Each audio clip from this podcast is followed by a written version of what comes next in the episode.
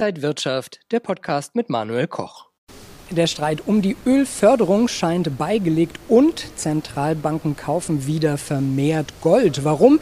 Das besprechen wir heute beim Rohstofftalk, präsentiert von Xetra Gold. Herzlich willkommen hier von der Frankfurter Börse. Und bei mir ist wieder der Rohstoffanalyst Michael Blumenroth von der Deutschen Bank. Schön, dass Sie da sind.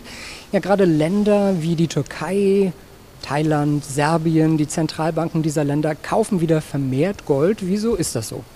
Ja, spannendes Thema. Wir hatten jetzt letztes Jahr eher so eine Zurückhaltung der Zentralbanken gesehen. Gerade die Türkei haben Sie erwähnt. Türkei, ähm, türkische Lira, wissen vielleicht viele Urlauber, im freien Fall gewesen. Die türkische Notenbank hat sich versucht, dagegen zu stemmen. Jetzt nicht mit Riesenerfolg, aber zumindest hat es versucht. Und dazu gehört auch ein Teil der Goldreserven zu verkaufen. Jetzt ist zwar die türkische Lira immer noch in der Nähe ihrer Allzeittiefs, aber so ein bisschen hat ein Umdenken eingesetzt. Also Notenbanken haben ja Reserven und gerade Reserven sind ja auch wichtig, um eine Währung zu stützen, wenn es denn wirklich dann nötig sein muss.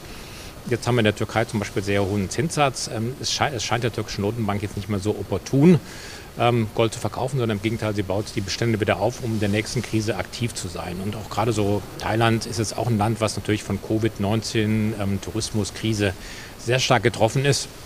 Die Notenbanken momentan wollen wieder so ein bisschen wegdiversifizieren.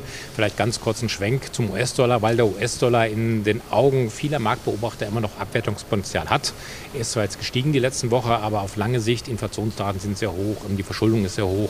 Da sehen viele Marktbeobachter doch immer noch Potenzial, dass der US-Dollar schwächer handeln könnte. Und deswegen ähm, suchen einige Zentralbanken andere Währungen oder halt Rohstoff, in dem Fall das Gold, wo sie ihre Reserven dann vielleicht ähm, so packen können, dass die Verluste ähm, nicht anfallen würden, wie sie beim US-Dollar, wenn er abwerten würde, kommen würden. Wenn jetzt die Zentralbanken kaufen, ist das auch ein Zeichen für Privatanleger, dass es ein guter Moment ist, ein bisschen Gold nachzukaufen? Ja, so ein bisschen schon, weil die Zentralbanken sind eigentlich in den letzten Jahren sehr, schon sehr smart gewesen, was Käufer und Verkäufer angeht. Man sieht es auch asiatische physische Käufer zum Beispiel, die sind sehr preissensitiv, die sind immer dann unterwegs, wenn der Goldpreis fällt, dann sammeln sie ein, wenn der Goldpreis steigt, dann geben sie es aber auch recht schnell wieder. Ähm, und ich denke, so ein bisschen Signal könnte das natürlich schon sein. Ähm, wir haben jetzt auch eine Erholung gesehen. Wir hatten ähm, den Goldpreis, der ging Mitte Juni nach der Sitzung der US-Notenbank, ging er ja ein ganz Stück nach unten. Wir haben jetzt tatsächlich eine Bewegung gesehen, die genau diesen Verlust wieder wettgemacht hat. Wir haben also Gold in den vergangenen Tagen auf einem Einmonatshoch gesehen. Und das zeigt so ein bisschen, dass da die Zuversicht vieler Investoren zurückkehrt. Wir haben auch Käufe in Deutschland gesehen physischer Natur und Zertifikate Natur. Also momentan scheint so ein bisschen Gold wieder Rückenwind zu bekommen. Ich vermute, das hängt stark mit den sehr hohen Inflationsdaten zusammen. Jetzt gerade in den USA haben wir Inflation von 5,4 Prozent. Großbritannien haben die Inflationsdaten ähm, auch die Erwartung geschlagen. Hier in Deutschland ähm, geht es ja auch stetig nach oben, jetzt im Herbst wahrscheinlich. Also das ist etwas, glaube ich, was momentan den Goldpreis ein bisschen nach oben zieht. Und sollte man dann physisch kaufen oder eher als ETF, ETC wie Xetra Gold zum Beispiel? Das hängt immer davon ab, was der Anleger jetzt für eine Risikopräferenz hat, ob er das Gold lieber in der Hand hält, ähm, sagt, ich habe es lieber haptisch und stecke es bei mir in den Tresor rein. Also persönlich, ähm, ich möchte da keinem zu irgendwas raten, aber ich persönlich habe es halt lieber, wenn es ähm, eher in ETCs ist, Xetra Gold zum Beispiel, weil dann hat man sehr, sehr engen ähm, Spanne zwischen An- und Verkaufskursen, die bei physischem Gold halt schon mal sehr breit sein können. Und zum anderen, ähm, Gold ist halt täglich verfügbar. Man kann es hier während der Börsenzeiten an der Börse kaufen, verkaufen. Ähm, also eigentlich sehr, sehr angenehm und es ist zum Beispiel auch ETF oder ETC, Entschuldigung, sparplanfähig. Man kann ja auch nicht, man muss nicht auf einen Schlag rein, man kann auch akkumulieren. Saudi-Arabien und die Vereinigten Arabischen Emirate haben sich jetzt auf eine Förderquote und die Verlängerung der Förderbremse geeinigt. Was heißt das jetzt für den Ölpreis? Ja, das ist eine gute Frage, weil der Ölpreis selbst ist dann noch nicht so ganz klar, was er jetzt eigentlich machen möchte. Ähm, Risiko, das Risiko, was wegfällt für den Ölpreis, ist ähm, dann wahrscheinlich, dass die OPEC Plus auseinanderbricht. Das würde ja dann im Endeffekt bedeuten, jeder fördert wieder, wie er Lust hat. Ähm, das war etwas, was wir am Anfang 2020 gesehen haben. Da sind ja dann auch nachher die Ölpreise kurzfristig im Minusbereich sogar gefallen. Ähm, das war dann eigentlich so ein Kampf um den größten Marktanteil. Jeder hat geguckt, was hole ich aus der Erde raus, was kann ich verkaufen. Und dann sagte der Preis ins Bodenlose. Möchte die OPEC Plus natürlich vermeiden. Ähm, deswegen das, was so nach außen gedrungen ist, bis jetzt sagt, dass es so eine moderate Erhöhung gibt für die Vereinigten Arabischen Emirate.